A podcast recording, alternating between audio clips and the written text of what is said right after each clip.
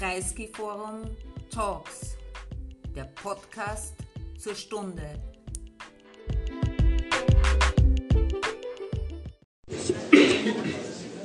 Guten Abend, meine Damen und Herren. Guten Abend, liebe Freundinnen und Freunde des Bruno Kreisky Forums. Äh, neues Jahr, neue Regierung, neues Glück. Äh, äh ich darf Sie begrüßen zum einem weiteren Jahr auf jeden Fall in unserer Reihe Genial dagegen, die wir jetzt seit, äh, weiß ich nicht, 2005 machen, also quasi schon 15 Jahre. Irgendwann werden wir ein Vierteljahrhundert feiern. Äh, fürchterlich.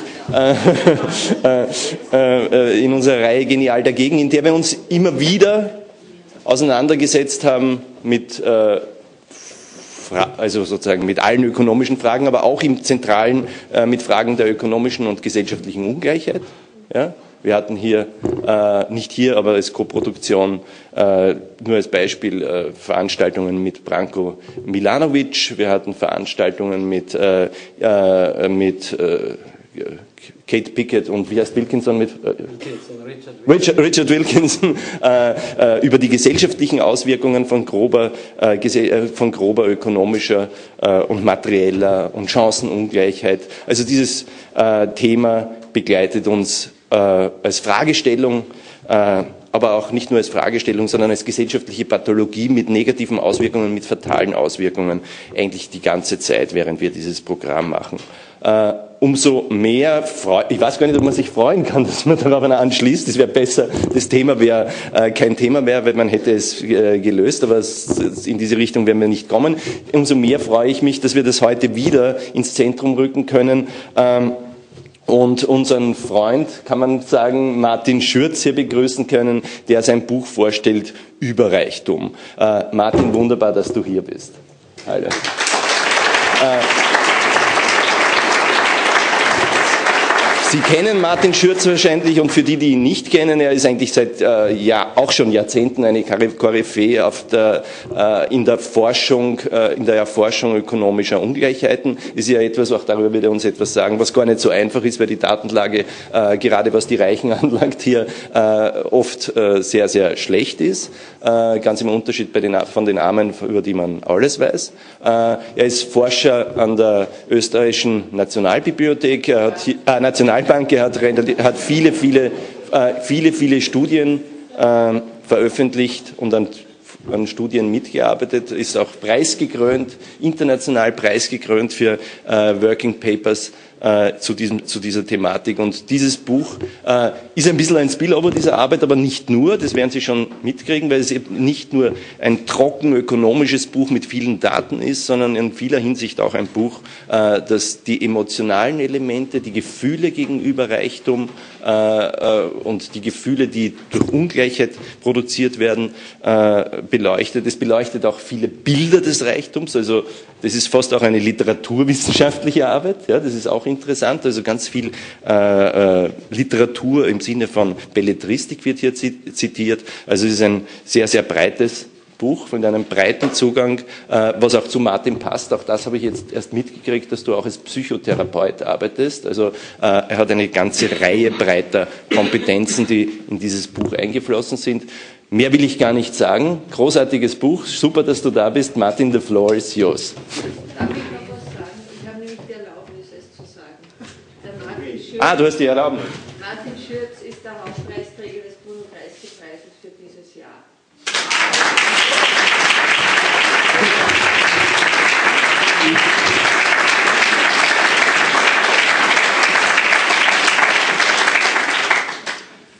Herzlichen Dank, Gertrud. Herzlichen Dank für die netten einführenden Worte.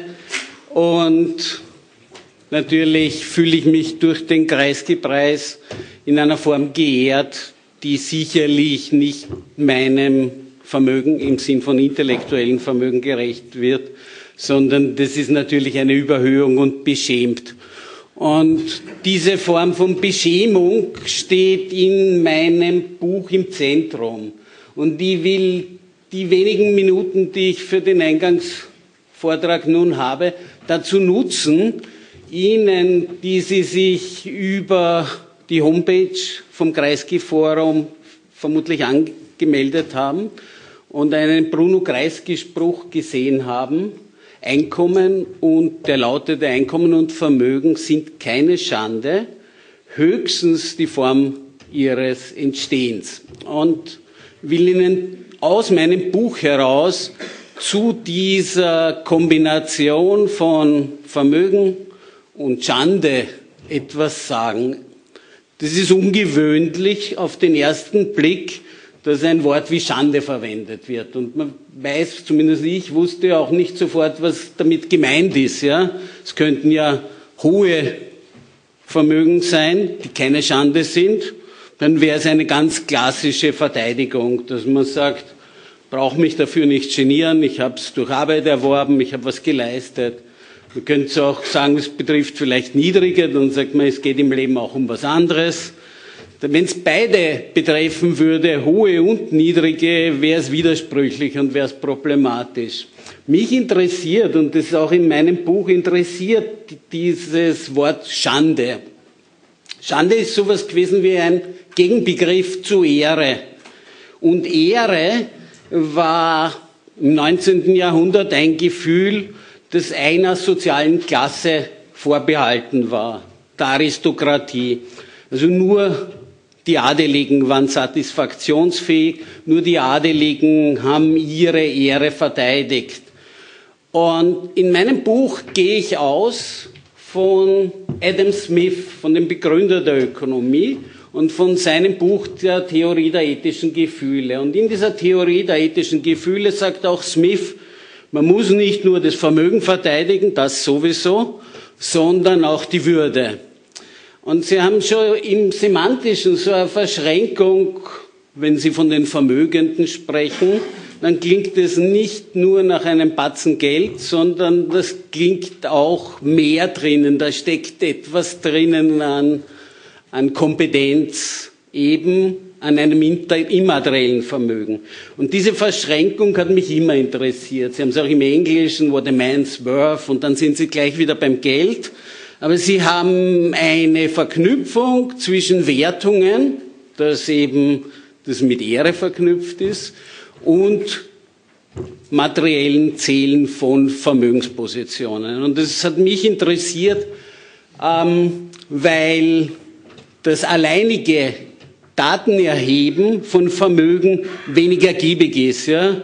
weil man statistisch, und das hast du vorher festgestellt, weil man statistisch das gar nicht richtig klären kann, repräsentativ, wer wie viel hat, weil man es in Österreich und in den meisten Ländern über freiwillige Haushaltserhebungen macht, wo reiche Menschen dann nicht mitmachen und keine Auskunft über ihre Daten geben. Und wenn sie mitmachen, dann hat man das Problem, dass man oftmals Fehlangaben oder überhaupt fehlende äh, äh, Zahlen erhält. Das heißt, über diesen Zugang einfach zu zählen, wie viel haben Sie denn, das wäre unergiebig. Und für mich ist das Interessante an dem Buch diese Verschränkung. Und ich glaube, und das ist die These von meinem Buch, dass man sich mit dieser Frage von normativen, wie es sein soll, wie es von Gerechtigkeitsgesichtspunkten sein soll, wie es von der narrativen Rahmung sein soll und mit welchen Gefühlen Reichtum verbunden ist, dass man das zusammen betrachten muss, weil man sonst nicht verstehen kann, wieso gibt es so eine massive Vermögenskonzentration, wieso gehört einigen wenigen Menschen fast alles und der Rest darf zuschauen. Wieso bleibt das so? Weil grundsätzlich gibt es eine Demokratie und die Mehrheit könnte ja immer beschließen, dass das zu ändern ist. Und dann kann man sagen, ja, die Ideen gibt's nicht. Doch, die Ideen zu einer Vermögenssteuer, also Erbschaftssteuer, die gibt's seit ewigen Zeiten. Es ändert sich nichts. Und in meinem Buch frage ich, warum sich nichts ändert. Und frage dann, hat das was zu tun möglicherweise damit, dass es so Mehren zu den Unternehmen gibt, dass es so Narrative von Heldentum gibt, die von äh, Start-up-Unternehmen. Hat es damit zu tun, dass man sofort Tabus einzieht in die Debatte. Es gibt drei Tabus in der öffentlichen Debatte, die ich in meiner fast jahrzehntelangen Arbeit als Vermögensforscher immer kennengelernt habe. Das erste Tabu ist, wenn jemand über solche normativen Belange spricht, keine Neiddebatte. Das ist die erste Abwehr, wenn ein Gerechtigkeitsanliegen formuliert wird. Ja? Das wäre so leicht zu entkräften, weil Neid kann kein Thema sein bei sehr großen Vermögen, weil man sich diese Vermögensverhältnisse nicht vorstellen kann, weil sie nicht anschaulich sind, weil man sie daher nicht wahrnehmen kann und vergleichen kann mit den eigenen Verhältnissen. Ja?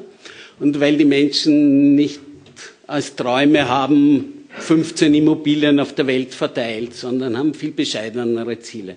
Trotzdem kommt es immer wieder. Es wird immer gewarnt vor einer Neiddebatte. Es wird geraunt. Wir wollen keine Neiddebatte, sagt dann die andere Seite. Ich selbst habe noch nie eine Neiddebatte erlebt. Ja. Für mich als Analytiker wäre eine Neiddebatte, wenn jemand mit den eigenen Neidgefühlen beginnt und sagt, ich bin neidig. Genau das Umgekehrte ist beim Raunen zu einer Neiddebatte.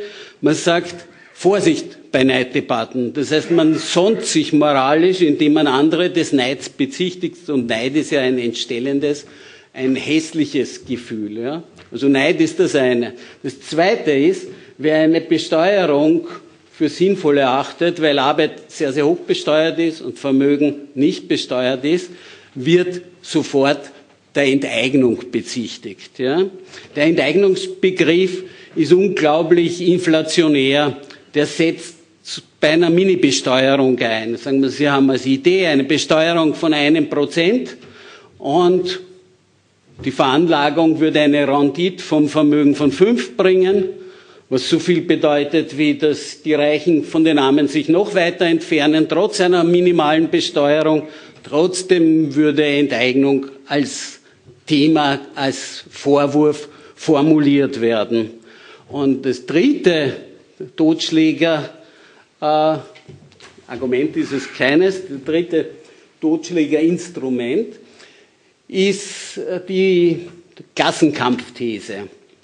Wer sich Vermögensdaten ansieht, wird nicht daran vorbeikommen, dass er Klassen erkennen kann. Ja? Sie können sich anschauen nach Alter, Sie können sich anschauen nach Beruf, aber am eindeutigsten werden Sie sich die Vermögensverteilung dann anschauen, wenn Sie zwischen drei sozialen Klassen unterscheiden. Zwischen den Mietern, die kaum ein Vermögen haben, die etwas an Ersparnissen haben, dann den Immobilieneigentümern. Die Immobilieneigentümer, die nutzen ihr Vermögen, das heißt, die, die sparen nicht für den Notfall, für die Reparatur einer Waschmaschine, sondern die nutzen, die leben in dem Haus.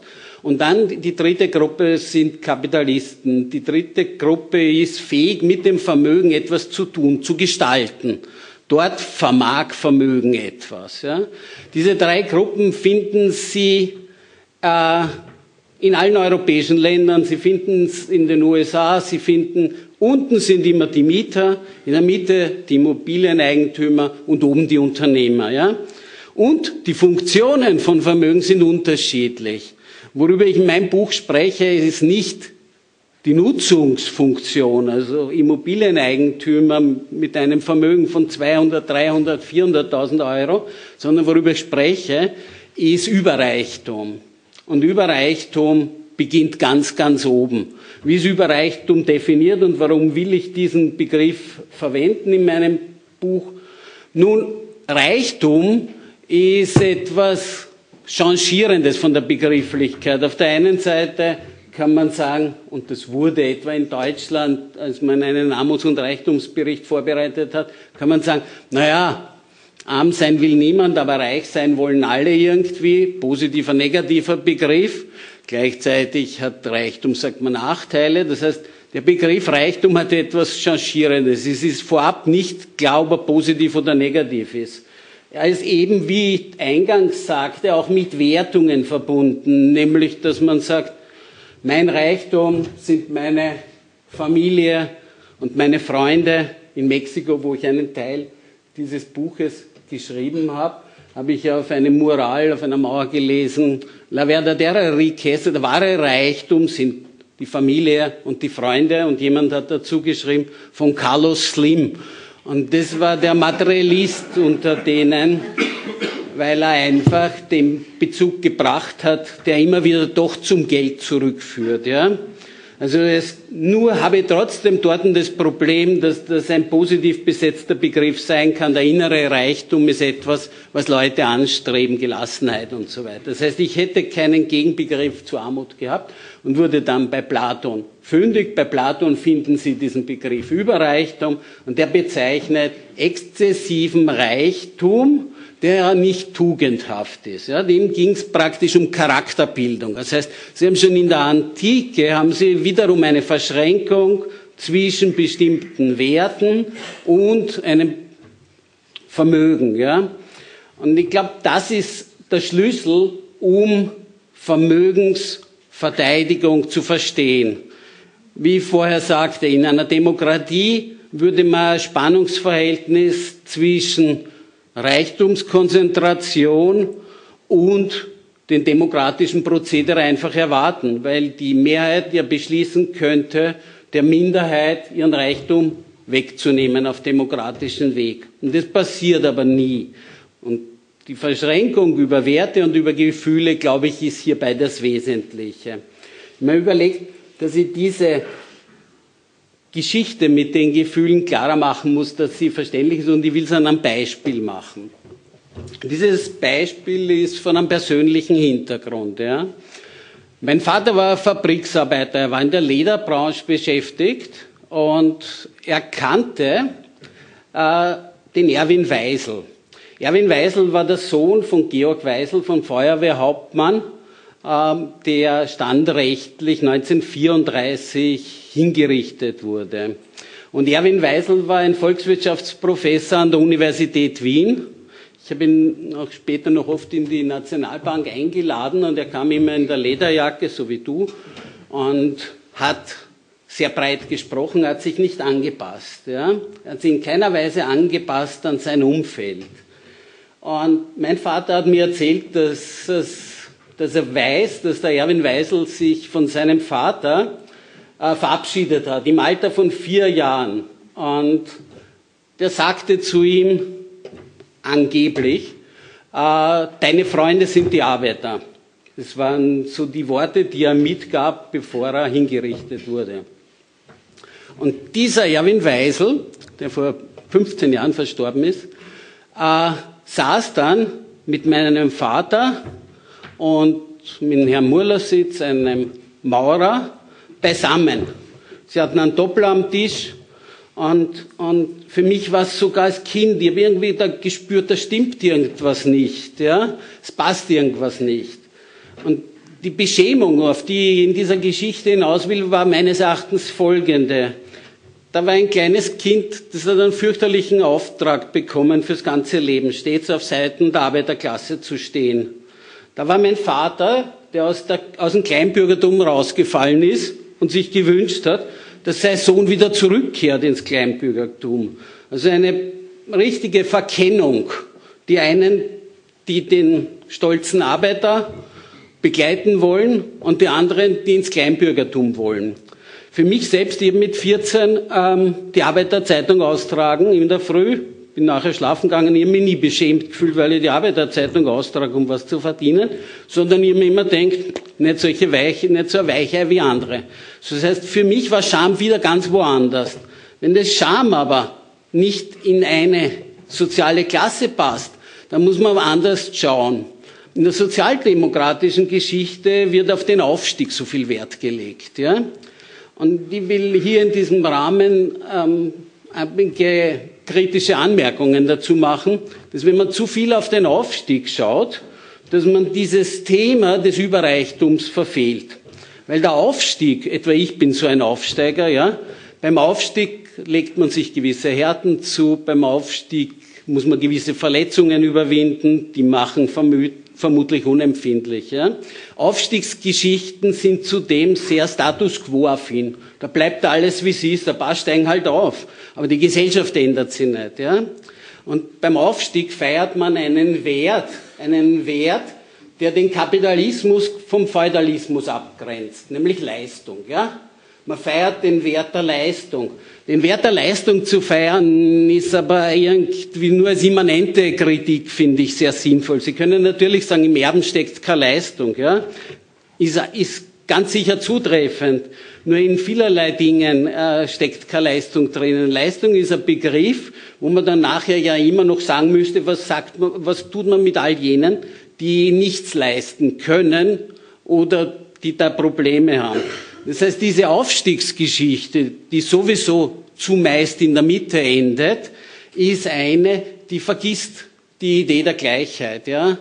Und wenn Sie drei Gerechtigkeitsprinzipien haben, nach, nach der, aus der Literatur heraus, dann wäre das erste, das für die Wirtschaft die Leistung, politische Gleichheit und das Bedarfskriterium in der Familie.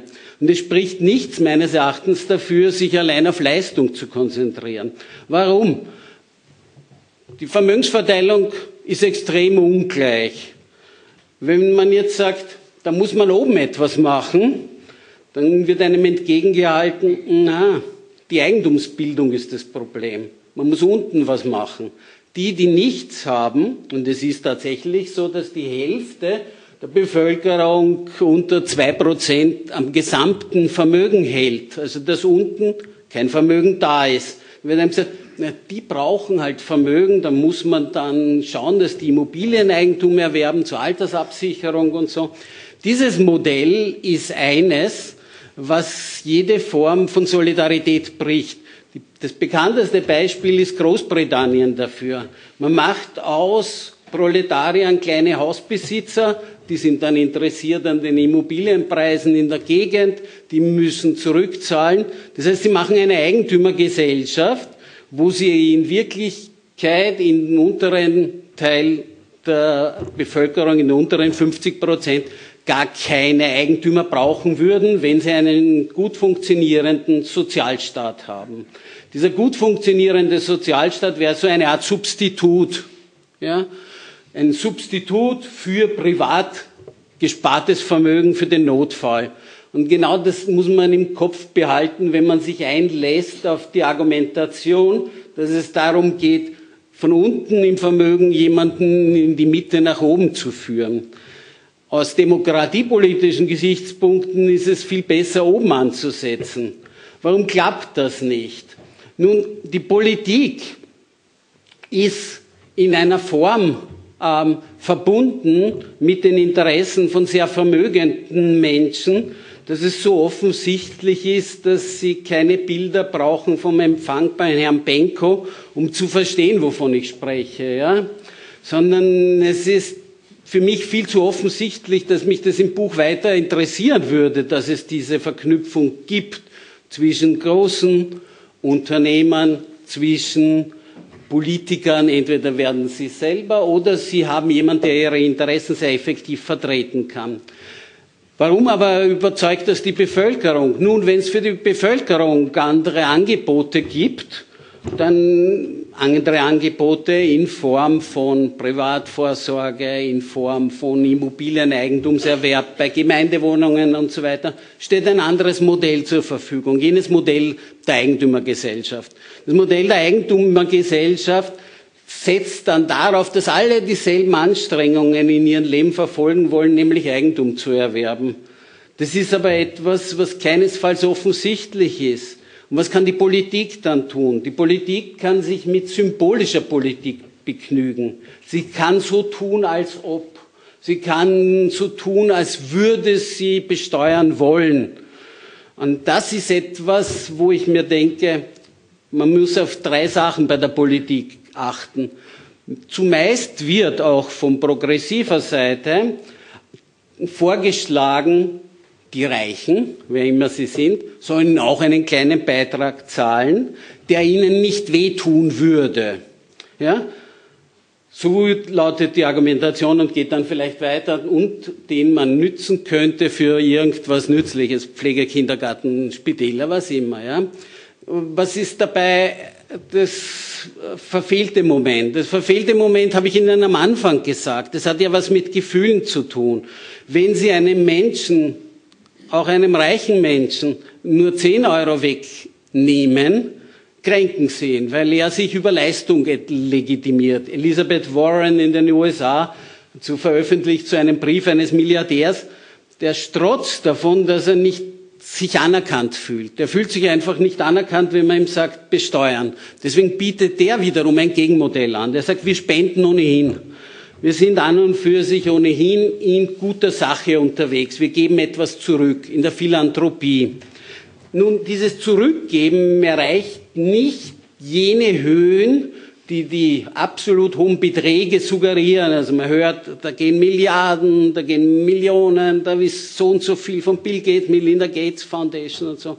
Wenn Sie vergleichen die Top 20 in den USA, die geben 2018 0,8 Prozent von ihren Vermögen für wohltätige Zwecke aus. Das heißt, sogar wenn Sie eine minimale Vermögenssteuer im Kopf haben, die keine gute Idee ist, weil sie sonst das Thema permanent in der Mitte haben bei den Hauseigentümern und nicht dort haben, wo es hingehört bei den Überreichen.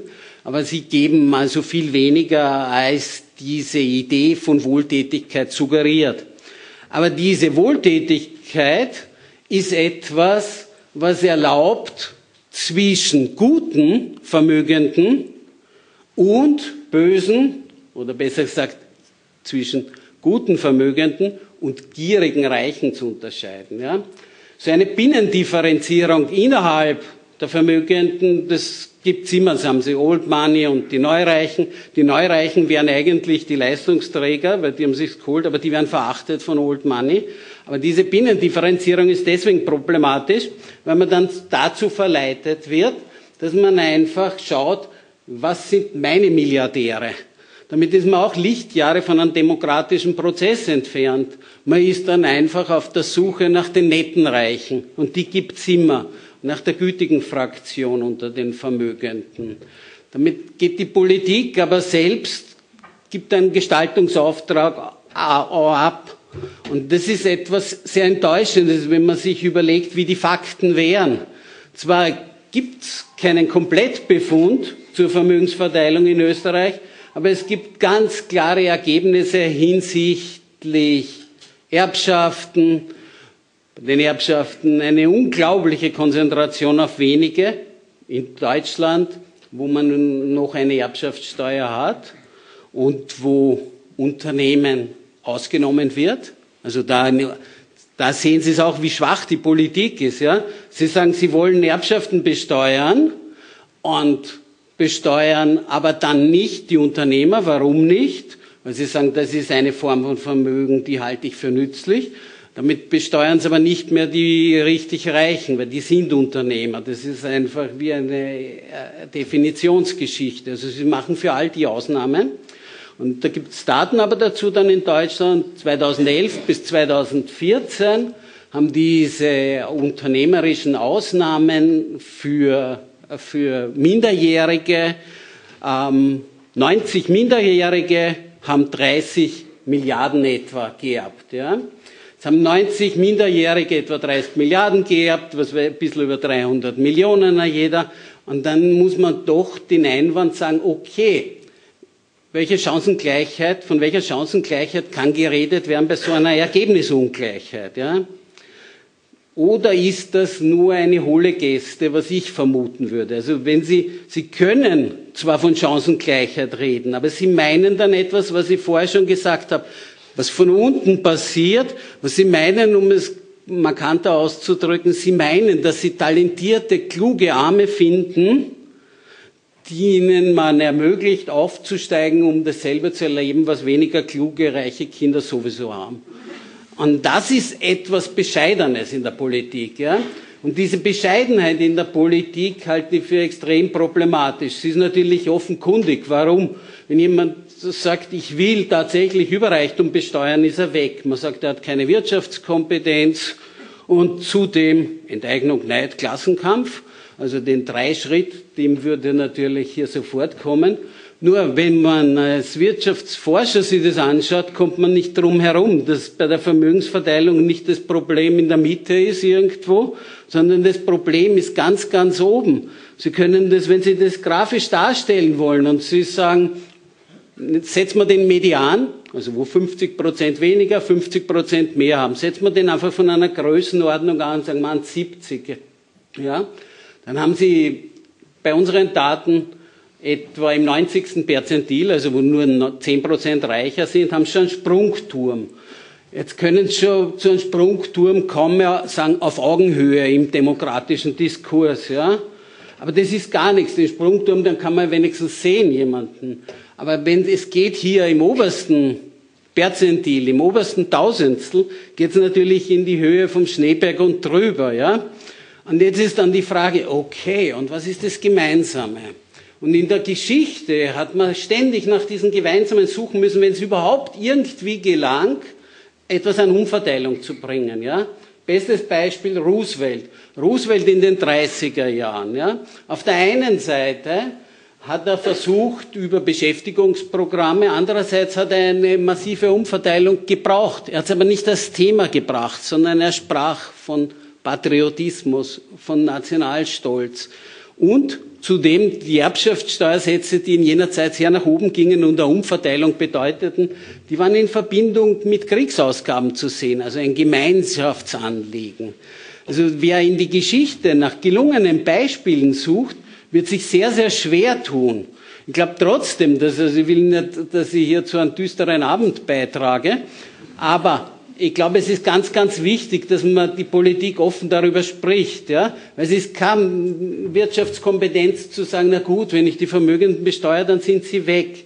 Das stimmt, dass sie weg sind oder sie finden Ausnahmeregelungen. Aber das ist genau das Problem, dass sie diese Möglichkeit haben. Und in einer Demokratie sollte eben nicht das Denkmögliche so beschränkt werden, indem man ständig nur auf die Macht schaut.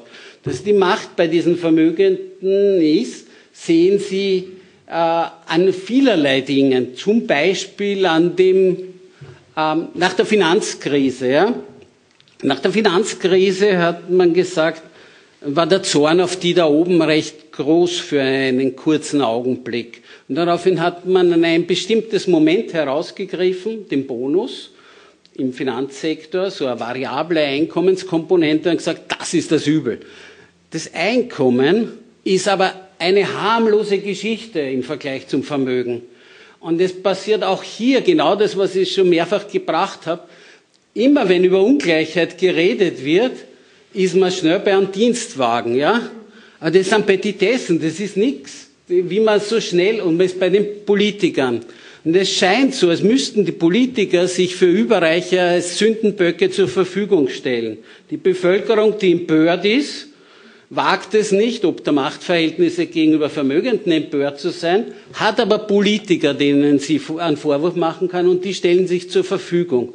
Ich frage mich dann immer, wieso sie sich zur Verfügung stellen und das liegt auch auf der Hand, weil sie nachher nicht auf einen Doppler zurückkehren wie Erwin Weisel, um mit Proletariern in einem Gemeindebau zu sitzen, sondern eigentlich wollen die Politiker Unternehmer werden oder wenigstens Unternehmensberater. Das heißt, das heißt, es ist ein, das ist ein Traineeship für sie.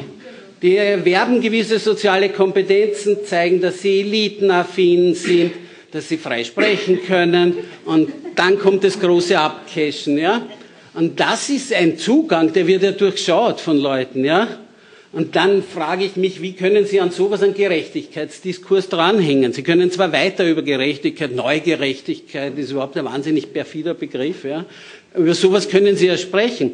Nur Gerechtigkeit ist nicht der Austragungsort von dieser sozialen Auseinandersetzung. Weil Gerechtigkeit, das ist sowas von evident, dass nach jeder Gerechtigkeitstheorie, nach jedem Gerechtigkeitsprinzip, dass eine Ungerechtigkeit ist, wie Vermögen verteilt ist. Ja? Aber es wird dort nicht entschieden, es wird dort nur geplaudert. Wichtiger sind die Geschichten vom Verdienst und dort kann jeder alles erzählen. Ja, da gibt es keine Anforderungen mehr, dass man sagt, na gut, der Herr Bezos ist so wahnsinnig super und ich finde das alles so toll, was der geleistet hat. Und jetzt müsst ihr ihn vergleichen mit allen anderen Menschen und müsst ihr sagen, Wahnsinn, der kriegt so viel und die anderen sind so minderwertig. Also man müsste, wenn man es vernünftig führt, müsst ihr dem einen, wo ich es für begründet erachte, dass der so viel hat, müsst ihr es genauso begründet erachten, dass die anderen nichts haben. Das wird nie gemacht, sondern es werden so Einzel Heldengeschichten, so Westernsagen erzählt, wo man sagt, ja, der ist da losgeritten, hat es hochgezogen, hat den Saft gefunden in Thailand und das war's dann die Dose. Und diese Geschichten, ja, die haben ganz geringe äh, Rationalitätsstandards. Da ist es nicht mehr notwendig, dass man Gerechtigkeit richtig abklopft, sondern da geht es darum, dass man sich identifizieren kann.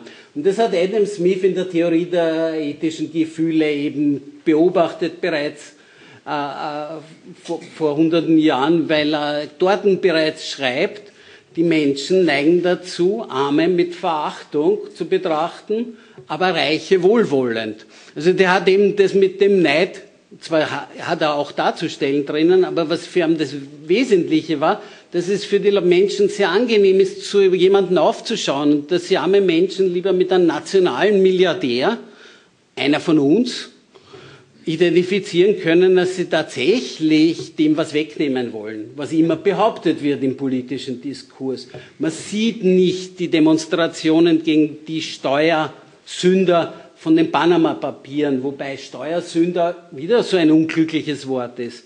Weil im katholischen Glauben sind wir alle Sünder. Aber Steuersünder, um Steuersünder zu werden, müssen es bereits in einer bestimmten Steuergeschichte drinnen sein, weil bei der Lohnsteuer wird es ihnen einfach abzogen und da können sie nicht sündigen. Aber das sind lauter so Euphemismen, die dazu beitragen, das Ganze, so wie der Steuerbeitrag. Na, es ist, gibt keinen Steuerbeitrag. Steuern sind Zwangsabgaben, die geleistet werden müssen.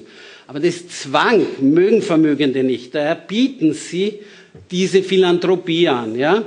Und wenn man jetzt bereit ist, sich auf das einzulassen, dann gibt man den Sozialstaat auf. Weil das private Vermögen geht nach oben in konzentrierter Form. Und das öffentliche Vermögen geht seit den 80er Jahren nach unten. Und wenn man jetzt den Sozialstaat nicht verteidigt, dann bleibt man natürlich auf die Mildtätigkeit, auf die Gunst von wohltätigen Überreichen angewiesen. Man ist dann angewiesen auf deren Tugendhaftigkeiten, womit ich wieder zu meinem Überreichtumsbegriff zurückkomme. Ja. Politik, und damit will ich dann zum Ende kommen, Politik, die genötigt sich sieht, sich zu beschränken auf eine Verachtung von jenen unten und auf bereitwillige Diensterfüllung nach oben, ist kein Hoffnungsträger mehr. Was notwendig ist, ist eine Politik, die beachtet dieses Gemeinschaftsgefühl, wie es bei Adler bedacht wird, dieses Gemeinschaftsgefühl, was es alle einigen sollte. Dafür ist aber notwendig, dass die Überreichen was hergeben. Ja? Es kann nicht sein, dass jemand, der mich gar nicht sieht, aus dem Hubschrauber mit mir was zu tun hat. Und da ist es egal, ob er mir zu Weihnachten für irgendein Obdachlosenquartier eine Wohnung schenkt. Es ist im Mitleid immer eine Geste der Herablassung. Es ist immer eine Beschämung von armen Menschen drinnen. Und soziale Beschämung kann auch über Mildtätigkeit ausgeübt werden. In der sozialen Beschämung, die eben nach unten geht, wird dieses Gefühlsspektrum von Überreichtum am ehesten sichtbar, weil die soziale Beschämung wie eine Stafette weitergereicht wird. Und das führt zu einer Vereinzelung. Und das, das gemeinsam durch ein Mitgefühl, was Menschen eben sagen, solange es Armut gibt, solange es Obdachlose geht, hast du zu viel. Das ist eigentlich eine ganz einfache Geschichte, dass man die, wenn man die glaubt, dass die eine Dummheit ist oder eine Naivität, dann traut man sich auch nichts zu. Hayek hat gesagt, vor langer, langer Zeit, was den Sozialisten die Zustimmung der, der, Bevölkerung, der Intellektuellen zuerst und dann der Bevölkerung gebracht hat, war ihr utopisches Moment. Dieses utopische Moment, das nicht sagt, na gut, bitte ab einer Million, aber die Bauern nicht, die Unternehmer nicht und auch sonst fast niemand und bitte nur ein Prozent Vermögensteuer. Mit so einem Ansatz überzeuge niemanden, ja? Weil der, der will zwar mit der Bescheidenheit punkten, aber wenn ich so bescheiden beginne, dann muss ja irgendwas faul sein. Und die Leute denken, na, na nächstes Jahr nach einer Million Freibetrag gehen es runter auf 100.000 und dann drehen sie was. Man muss zuerst den Diskurs führen, wie exzessiver Reichtum hier die Verhältnisse beschädigt. Der Hoffnungsmoment, den ich sehe, ist in den USA, in den Kampagnen von Bernie Sanders. In diesen Kampagnen und von eben Elizabeth Warren auch. Da gibt es Ökonomen, sehr junger Ökonom, blendender Ökonom, Gabriel Sucman, ein Schüler von Thomas Piketty, der hat sich da nichts angetan, der hat das einfach gerechnet und hat dann die Gewissheiten in Frage gestellt, nämlich jene Gewissheiten, ja, wir reichen, wir zahlen ja auch so viel mehr. Rauskommen tut bei ihm die von der Forbes-Liste, die 400 Reichsten zahlen weniger als der durchschnittliche Arbeiter. Der hat das einfach ausgerechnet und damit dreht man natürlich einen Diskurs, wenigstens in Ansätzen. Vorstellen kann ich mir auch nicht, dass der Sanders dann auch Folger vom Trump wird. Aber was ich mir sehr wohl vorstellen kann, dass es ihnen gelingt, ein Thema in intellektueller Redlichkeit zu platzieren, dort wo es hingehört. Nämlich, dass es eine unglaubliche Vermögenskonzentration gibt. An diesen Daten kann man nicht zweifeln. Dass die konservative Antwort darauf, da braucht man Eigentumsbildung unten, eine falsche ist. Dass man sagt, für diese exzessive Vermögenskonzentration brauche ich eine Grenzsetzung, weil überall sonst setze ich Grenzen, egal was im Mittelmeer passiert. Aber gerade beim Vermögen sei es so schwierig, eine demokratisch legitimierte Grenze zu setzen. Und wenn ich sowas gesetzt habe, habe ich den Diskurs schon mal verschoben. Als Vermögensforscher wenn wir alle drei Jahre mit den neuen Daten rauskamen, habe ich immer das Telefon gefürchtet, weil ein Politiker dran war, der wissen wollte, wie viele Reiche gibt es denn überhaupt. Und das war so erzählen, das war so zählen, wenn es ganz wenige sind, dann schaut es uns nichts. Und, und ab wann ist man denn reich? Und dann wurde mit einem selbst sofort verglichen. Also die Leute, wenn diese Frage, ab wann ist man denn überhaupt reich, die ist wahnsinnig beliebt. Ja? Und dann sagen sie, naja, da gibt es verschiedene Definitionen und das hört niemand zu und sagen, na, ab wann dann? Und dann, wenn sie jemals den Fehler machen, auf sowas zu antworten, dann beginnt schon. Na gut, aber am Schafberg kostet eine Immobilie auch schon bald 500.000 und zack, die Leute rutschen weg in ihre Lebenswelten, wo sie irgendwo einen Onkel haben, der vielleicht was hat oder was auf eine Erbschaft hoffen und dann bin ich bei einem Thema, das ich zutiefst verstehen kann, ja, würde gar nicht äh, selbstkritisch, man will immer den eigenen Kindern was Gutes. Je unsicherer die Zukunft ist, umso eher will ich die eigenen Kinder schützen, ja. Aber ich bin bei einem anderen Thema und das ist das, was ich Ihnen mitgeben will. Wenn man beim Reichtumsthema nicht aufpasst, ist man in der größten Harmlosigkeit drinnen. Dort ist das Thema aber sicher nicht angesiedelt, weil es den sozialen Zusammenhalt zerstört und weil es die Demokratie ebenfalls zerstört. Danke.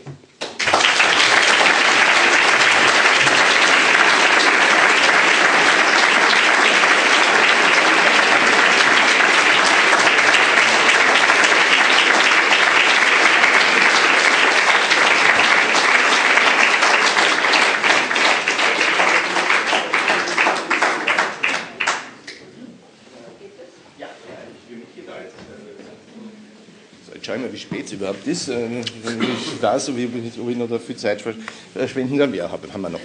Treffend. Ähm, ja, danke dir, Martin, für diesen äh, fulminanten Vortrag, der mich natürlich da jetzt äh, vor große Schwierigkeiten stellt, mit meinen Fragen zu beginnen, weil jede Frage viel, viel kleiner und mickriger ist als, äh, äh als, äh, als dieses furiose Feuerwerk, das du da hingelegt hast. Äh, ich will trotzdem ganz, mit einer ganz nebensächlichen Frage, aber die mir jetzt so in den letzten Minuten gekommen ist, beginnen, nämlich mit der, irgendwo in einem Interview, oder ist es auch im Buch oder in beiden drinnen, habe ich gelesen, als dass du sagst, äh, du hast die, äh, den Glauben daran verloren, dass man mit äh, Daten und mit datenbasierter Argumentation die Meinungen zu diesem Thema, die sozusagen sehr gefühlsbetont sind äh, und auch damit auch etwas Irrationales haben, beeinflussen kann. Und jetzt hast du in den letzten Minuten deines Vortrags gesagt, wie toll das in den USA ist, wo das äh, äh, Gabriel Suckmann sich hingesetzt hat, gerechnet hat, dass sozusagen die effektive Steuerlast des Milliardärs eine niedrigere ist äh, als die des äh, durchschnittlichen Beschäftigten, was eine ganz banale, ein ganz banaler Datenprozentsatz dann wahrscheinlich wohl sein wird, mit dem man äh, offensichtlich die Debatte doch beeinflussen kann. Also was jetzt? Ist es eine Gefühlsgeschichte, die wir bekämpfen müssen? Oder können wir auf diese Gefühle plakativ ein, ein, äh, Einfluss nehmen, wenn wir Daten, äh, die richtigen Daten dazu finden? Experten, Expertinnen brauchen einen politischen Resonanzboden. Mhm. Es muss jemand mit den Daten was tun, ja? ja. Also meine Erfahrung ist, dass diese Daten für Minuten oder Stunden für Empörung sorgen. Dann schaffen sie als Titelzeile und dann sind sie weg. Daten, die allein in der Empörung der großen Zahl enden, bewirken gar nichts. Ja? Die meisten Leute rutschen weg bei, Millionen, Milliarden. Wie viel ist das jetzt wirklich? Und also als wir es im ZIP hatten, da ist zwischen Millionen und Milliarden nicht, also wesentlichste Unterschiede, ja. Und deswegen diese abstrakten Zahlen, die sind, an die kann kaum jemand anknüpfen. Deswegen sind die anderen Geschichten so wichtig, wo man sagt, hat es jemand verdient und diese Argumentationen, das ist gut begründet oder der ist ja nicht gierig gewesen, der gibt oder der gibt so viel. Sie werden gerahmt. Wenn aber niemand in Österreich da ist, der sie rahmen will, dann, jetzt kann man sagen, in den USA ist die Situation natürlich viel krasser, ja. Weil in den USA, von der Vermögensungleich her, ist es wie in Österreich. Nur in den USA hat man nicht diesen Sozialstaat der so wesentlich ist dafür, dass die große Mehrheit gut leben kann in Österreich. Ja.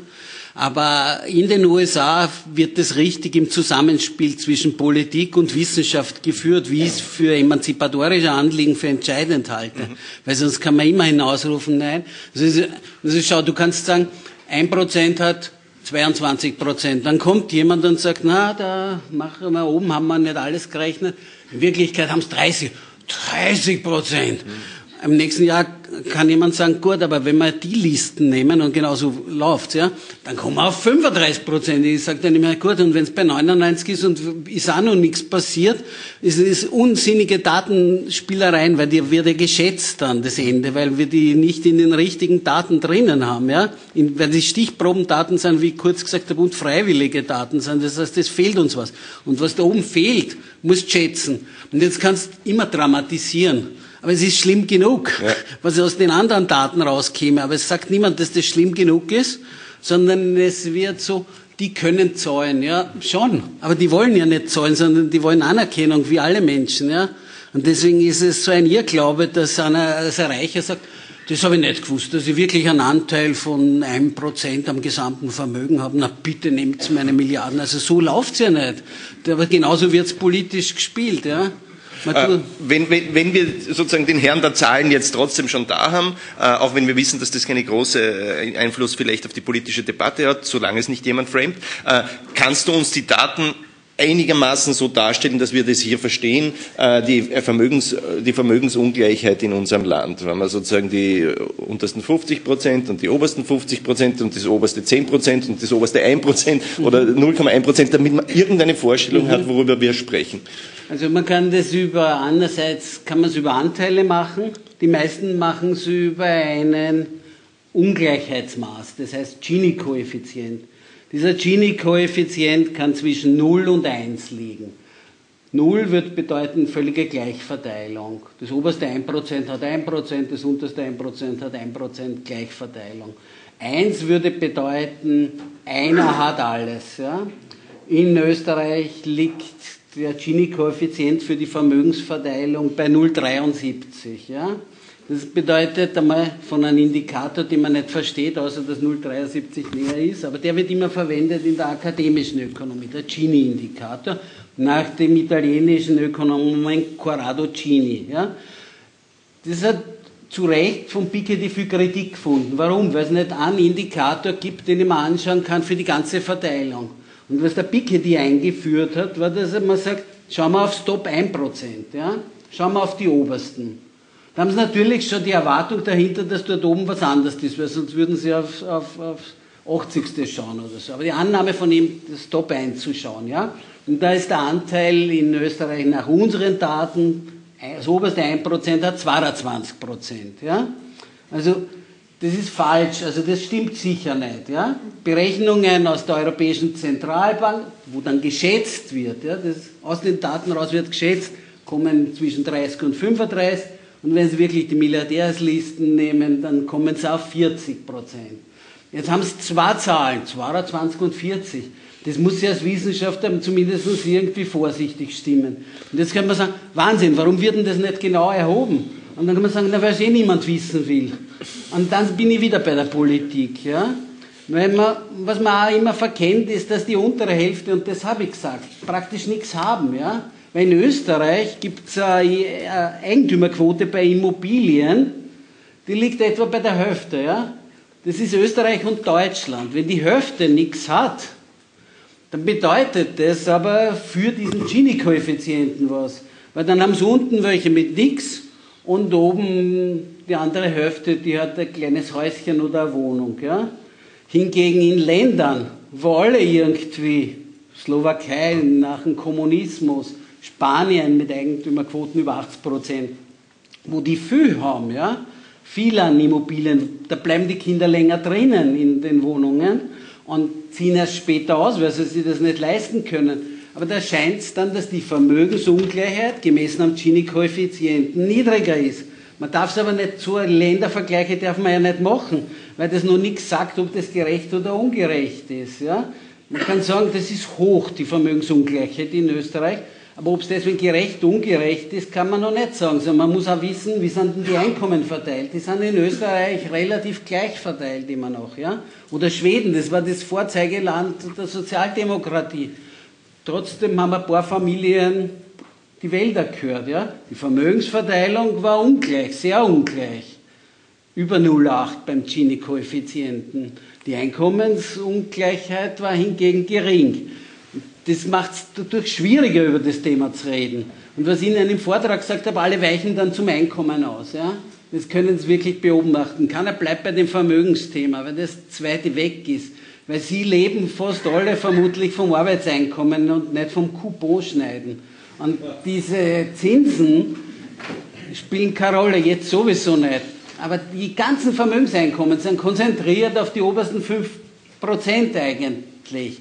Das heißt, das ist immer ein Separatthema, wollte ich Ihnen sagen. Und dieses Separatthema wird immer für irgendwelche Kaffeerunden oder für gar nichts vorgesehen. Ja? Sondern man ist sofort wieder bei den Einkommensungleichen. Warum? Dort können Sie vergleichen. Da haben Sie einen gemeinsamen Rahmen. Sie arbeiten und dann vergleichen Sie. Wieso verdient mein Nachbar das Doppelte von mir? Da haben Sie Vergleichmaßstäbe. Beim Vermögen hingegen geht über Erbschaften, über Schenkungen so irrsinnig viel neben jeder Idee von Leistung, dass das als Thema viel, viel schwieriger zu verstehen ist. Und die Abwehr, und das habe ich eingangs gesagt, von einem Eigentumsthema ist ja massivst. Also Eigentum zu thematisieren ist wirklich eine teuflische Sache. Und wenn man noch Zahlen braucht, also die unteren mit etwa 2,6, die unteren 50 Prozent vom gesamten Kuchen, und wenn man jetzt raufschaut, äh, wie viel ist denn das so? Der Median in Österreich vom Haushaltsvermögen ist 83.000 Euro. Ja? 83.000 Euro. Was ist aber ein Haushalt? Der Haushalt ist dann im Durchschnitt über zwei Personen. Müssen Sie also jetzt dividieren, damit Sie einen Pi mal Daumenwert haben. Dann müssten Sie sich überlegen, wenn Sie jetzt denken, so viel habe ich nicht oder so, das ist ja wenig oder so, das tun Leute meistens, dann müssten Sie auf jeden Fall berücksichtigen, dass das über das ganze Alter geht, und dass das eben äh, ein Wert ist, der erhoben wurde in freiwilligen Befragungen. Aber der Median ist besser für sowas als der Mittelwert. Warum? Der Mittelwert wird ja verzerrt. Also Sie lesen immer, der durchschnittliche Österreicher hat so und so viel. Also den Durchschnitt darf man nicht verwenden. Wenn der Herr Mateschitz da hereinkommt, sind sie im Durchschnitt alle Millionäre. Ja? Das, ist, das ist ein falsches Maß, der ist statistisch nicht robust. Und der aber nur zur Information liegen tut er bei 265.000 in Österreich. Ja? Und über die drei Wellen, die wir erhoben haben, das bleibt immer relativ gleich. Jetzt sind die Journalisten, na, da gibt's nichts Neues. Na, da gibt's nichts Neues, weil Vermögensakkumulation ist ein ganz langer Prozess. Ja? Kollegen von der italienischen Notenbank haben sich das Florenz der Medici angeschaut und haben sich die Namen der Familien, die damals ganz oben gestanden sind in der Verteilung, rausgesucht und haben es mit heute verglichen. Ja? Also gute Zeiten, schlechte Zeiten, alles bleibt gleich in dieser Frage. Ja, ob es da jetzt Pestkriege gab, das ist eine unglaubliche Kontinuität. Ja, das ist der Schlüssel für diese Vermögensfrage sind die Erbschaften. Und wenn es dort eine Erbschaftssteuer thematisieren, die ganz bescheiden ist, kommt nichts rein. Also die Erbschaftssteuer früher hat ein bisschen über 150 Millionen gebracht. Das ist lächerlich. Ja? Also wenn man nicht sagt, dass das Erben tatsächlich problematisch ist oder dass Erbschaften ins Einkommen reingehören, weil Arbeit wird ja besteuert bis über die Hälfte. Also von dem her ist die Logik überhaupt nicht verständlich. Nur ist, sind die Gefühlswelten sind verständlich. Bei dem Erben geht es um was Privates. Da geht es um was, was in der Familie passiert. Das widersetzt sie jeder Form von rationalen äh, Diskurs eigentlich. Ist das eigentlich der Grund, äh, warum äh, äh auch Leute, die nie was erben werden oder kein genau. Vermögen genau. haben, äh, gegen Erbschaftssteuern sind. Also es gibt immer dieses linke Argument, das ich eh nie gekauft habe, äh, oder nur bis zu einem gewissen Grad, äh, dass die Leute denken, ich bin gegen eine Erbschaftssteuer, weil ihr könnt ja auch reich werden und wenn ich dann reich bin, muss ich die Erbschaftssteuer zahlen. Aber so blöd sind ja die Leute nicht, dass sie glaub, äh, im Durchschnitt, dass sie glauben, dass sie, äh, dass sie zu einem Millionenvermögen glaube, kommen. Das ist ja so ein langes Anliegen von mir und damals, vor, als abgeschafft wurde von Gusenbauer, mhm. haben der Markus Matterbauer und ich so eine Initiative gestartet, Ökonomen gegen die Abschaffung mhm. der Erbschaftssteuer sind alle Ökonomen dafür gewesen, so wie IWF, OECD, das ist irgendwie logisch. Dort nur, da war es dann schon weg, wie diese Initiative kam, weil die war in der Öffentlichkeit weniger beliebt als damals die, die Hundekot-Geschichte, die gelaufen ist als Volksbegehren. Also das mag keiner. Erbschaften in unseren Daten will nur ein Fünftel mhm äh, Erbschaftssteuer. Und das liegt, wie du sagst, nicht am Reich. Es ist nicht so, dass die Reichen, die mhm. dort ihr ureigenste Interessensfeld haben, aber bei den Armen ist nicht das Glauben, sie kommen rauf, sondern es hat was mit Familienwerten zu tun. Und Auf Familie der anderen Seite habe ich doch den ja. Eindruck, dass in, also manche Umfragen, gerade in der Zeit, wo man da viel getrommelt ja. hat, auch so nach der Finanzkrise 13, 14, haben doch schon ausgewiesen, äh, dass die Zustimmungsrate zu einer Erbschaftssteuer oder Vermögensteuer, welcher Art auch immer, mhm. Äh, nahe, bis nahe an die 50 Prozent gegangen ist, eben auch weil man argumentiert hat, einerseits die, die, die Diskrepanzen sind so hoch, dass mhm. es ungerecht ist, äh, aber auch, dass es nachteilige makroökonomische Wirkungen hat ja. und dass man sozusagen die Kohle braucht, um, um die notwendigen Dinge zu tun, von Bankenrettung bis sonst irgendwo. Also dass da doch eine Bewegung war und nicht diese 20 Prozent, die stabil sind. von der Nationalbank hat, die Ergebnisse. Hat, hat, Aber natürlich würde ich auch wissen, wie die Frage framen muss, ja. damit ihr auf 50 kommt. Ja. Okay. Das ist natürlich auch so, was man stellt ja Fragen auch mit einem bestimmten Hintergedanken. Und Erbschaftssteuer ist leider unbeliebt, mhm. obwohl es wirklich äh, unheimlich gescheite und ganz leicht administriert. Und jeder, aber dort kann man ja jed, das, dort gilt ja wirklich, wir werden kein Argument brauchen, ja. sondern weil unter das Widerlegen von diesen ganzen Geschichten, das sind ja keine Mythen, wie oft gesagt wird, sondern das sind einfach schlichte Propagandalügen, ja. Mhm. Also diese Mehrfachbesteuerung, wo es beim Erben wirklich zum ersten Mal und so. Aber es ist ein völlig irrationales Thema. Weißt du, wie in den USA, wie viele Nachlässe äh, besteuert werden? Was das für ein Zahl ist, 2018?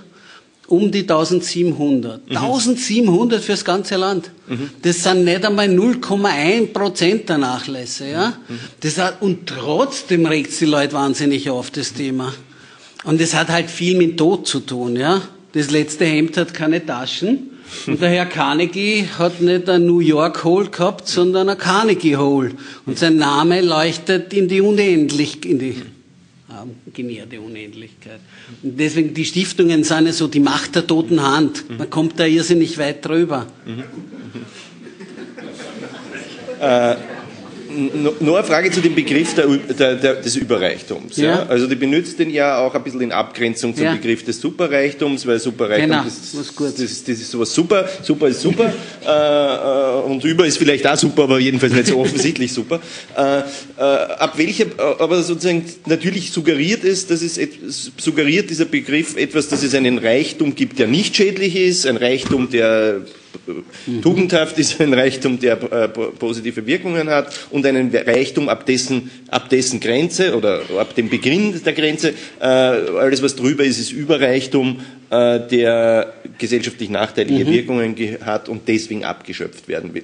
Äh, wenn man so eine, so eine Grenze auch nur mhm. imaginär einführt, muss man irgendwie dazu sagen, wo die liegt. Mhm. Äh, wo liegt die für dich? Muss man dazu sagen, ja, aber ich sag's nicht. ich sag's aus einem Grund, den ich vorher schon angesprochen habe, sage ich nicht dazu. Weil wenn man den Satz sagt, ja, dann kommt der erste Spaßvogel und sagt, okay, mit einem Euro weniger ist man nicht überreich. Mhm. Ich habe dann festgelegt, sagen wir, ich sage eine Milliarde mit 999, also es ist Willkür. In jeder quantitativen Grenzsetzung steckt ein Moment der Willkür drinnen. Ja? Was ich in meinem Buch schreibe, ist, wo die Demokratie mit dem Vermögen zerstört werden kann. Das ist was anderes, wo man die Möglichkeit hat, das reicht Mit einem Haus am Schafberg haben sie nicht die Möglichkeit, die Demokratie zu zerstören. Damit bin ich diese ganze Immobilieneigentumsgeschichte einmal los, ja. Und ich bin natürlich viel höher, ja. Und solche Grenzsetzungen scheinen nur so, so ein bisschen, haha, wo sollten die sein? Die scheinen nur im Vermögensbereich sonst. Sonst hast du das überall. Überall ist Grenzsetzungen. Und dort scheint es halt so was Komisches. Aber in den 30er Jahren gab es einen demokratischen Senator aus Louisiana, Hu Long. Und Hu Long hat auch so eine Grenzsetzung eingeführt. Alle haben gesagt, er ist ein Populist. Und er hat diese Grenze bei 50 Millionen Euro Dollar. US-Dollar gelegt und, und hat aber auch in seinem sein Text, wo er, also er hat einen Text gehabt, Share Our Wealth, war seine Bewegung, ja. Der hat Millionen Anhänger gehabt. Vom Ansatz her irgendwie super, Share Our Wealth. Weil es gibt nicht den Selfmade-Millionär. Der Selfmade-Millionär kriegt die Autobahn, der kriegt die Infrastruktur, die Subventionen, die qualifizierte Arbeitskraft die die Allgemeinheit zahlt hat und in der Not wird ihm beigesprungen und so weiter. Also diese Selfmade-Geschichte ist ja mehr, sondern es ist immer ineinander mit Staat und es ist immer ineinander mit Arbeitern, die das aufbauen und mit anderen, mit, mit einer Umwelt, die da ausgebeutet wird. Ja? Und deswegen ist es so, äh, ist es, ist es dem Hulong mit seiner Share Our Wealth Bewegung geglückt, dass es bringt in diese viel wichtigere Frage, ja, wie wollen wir die Gesellschaft gestalten? Und da war sein Ansatz der, dass er gesagt hat, okay, da gibt's Vermögende, die sollen ihre Kinder dazu bringen, dass die nie arbeiten müssen.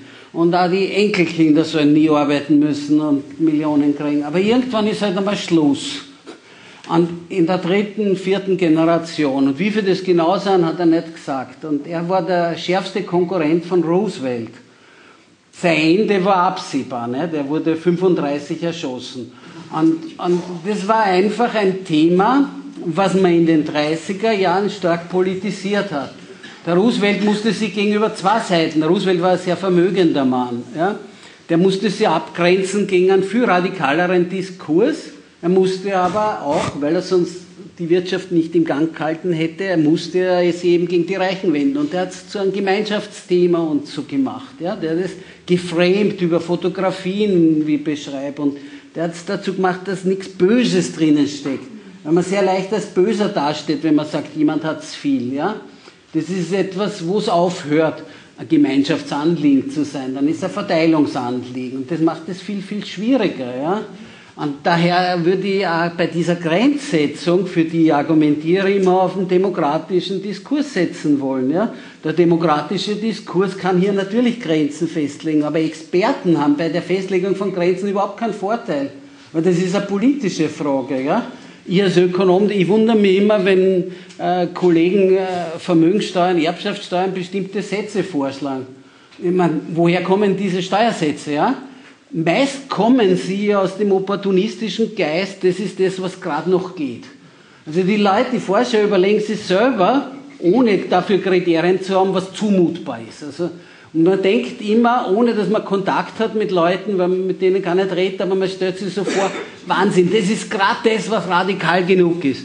Der, der Piketty mit seinem neuen Buch Kapital und Ideologie, und er kommt ja an die Arbeiterkammer im März, am 13. März, und die Folien sind schon draußen. Und da hat er eine wunderschöne Folie, wo man sieht, was ist das für Radikalität. Man braucht nur historisch betrachten, wo die Grenzsteuersätze einmal waren. Und man müsste einfach sagen, zurück wie in der guten alten Zeit. Und da sind die natürlich irrsinnig hochgelegen, die Grenzsteuersätze für die vermögenden Menschen. Nur wenn man diesen Diskurs nicht macht, kommt in dem Bereich nichts zustande, weil sie die Gefühle dagegen setzen. Und zwar nicht nur von reichen Menschen, sondern von Armen. Die sagen, das ist was Privates und Tod ist was echt der privateste Moment und da kommt der Staat und mischt sich ein.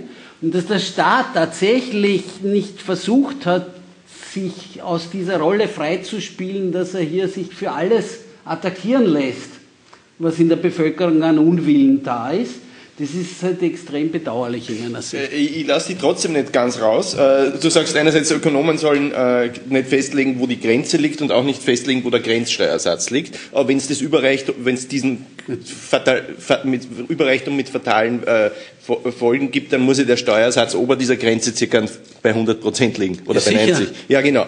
Äh, äh, Steuersatz, ja. Aber die Grenze ist woanders. Das, Das wäre, das Vernünftigste wäre es, über, über, über Erbschaftssteuern zu regeln. Na, Die Erbschaftssteuern sind wegen der Vermögensakkumulation, wegen der dynastischen, sind eine super Sache. Ja. Ja.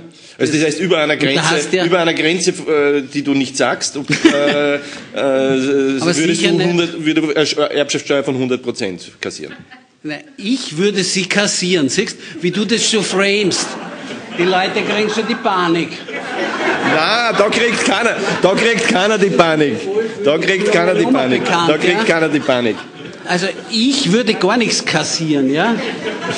Das ist genau das, was ich vermeide. Ich bin das ja gewohnt, dass, dass dann irgendeiner eine Freakshow draus macht, ja.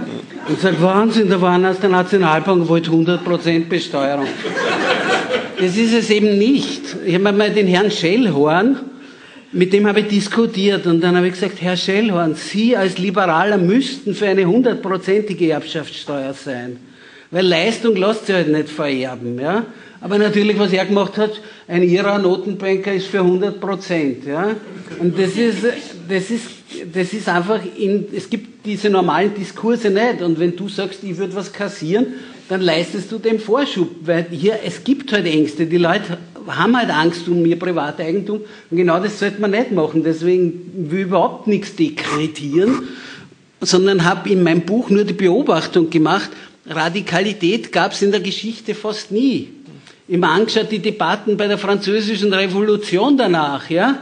Die Leute waren sofort wieder äh, solidarisch mit denen oben, haben einen kleinen Laden gehabt und haben mit denen oben gelitten, ja.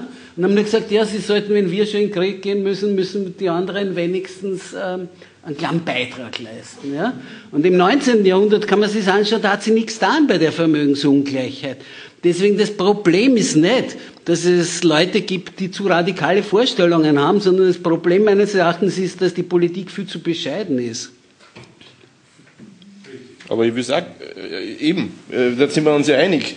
Ähm, Aber ich kassiere nichts. Ja, dann kassier's halt ich. Äh, dann kassier's halt ich, oder sozusagen, um da jetzt genauer das zu formulieren, in einem demokratischen, deliberativen Diskurs, Genau. äh, wo, äh, wo Experten ihren Beitrag Genau. leisten, wird sich die demokratische Öffentlichkeit auf einen Grenzsteuersatz äh, und über, auf eine Grenze äh, auch einigen und, Und die wird, sehr, dann, sehr wird dann von, Also vom demokratischen genau. Rechtsstaat und nicht von uns Ja. kassiert. Ja.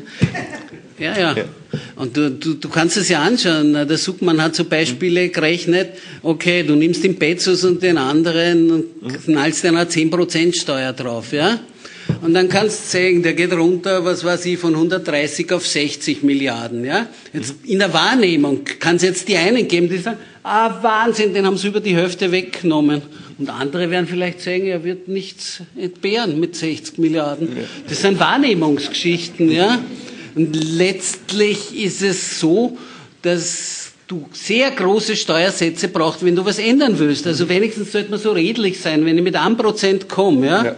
Und du kannst veranlagen für fünf Prozent, dann müsstest du redlicherweise sagen, ich bin dafür, dass die Schere weiter auseinandergeht. Ja. Das ist mein Anliegen. Deswegen mache ich nur ein Prozent, damit die vier Prozent wachsen und die anderen müssen arbeiten gehen und leben entsprechend vom Ist das, BIP nicht, ist das nicht letztlich auch das Problem dieser ganzen Diskurse, dass es den allen, allen, allen, allen einigermaßen realistisch gesonnenen Menschen den Eindruck vermittelt, äh, was man tut, das hat, wird ja eh keinen Sinn haben, weil selbst wenn man Ja. ganz radikal ist, wird es eine dreiprozentige Vermögensabgabe und eine zwanzigprozentige äh, äh, Reichs, äh, Erbschaftssteuer geben, mit dem Ergebnis, dass nicht mehr die Tendenz der, Reicht, äh, der, der Reichtumskonzentration umgekehrt wird, sondern allenfalls ein bisschen gebremst. Ja, also fürs Positive bin ich leider auch nicht zuständig. Okay.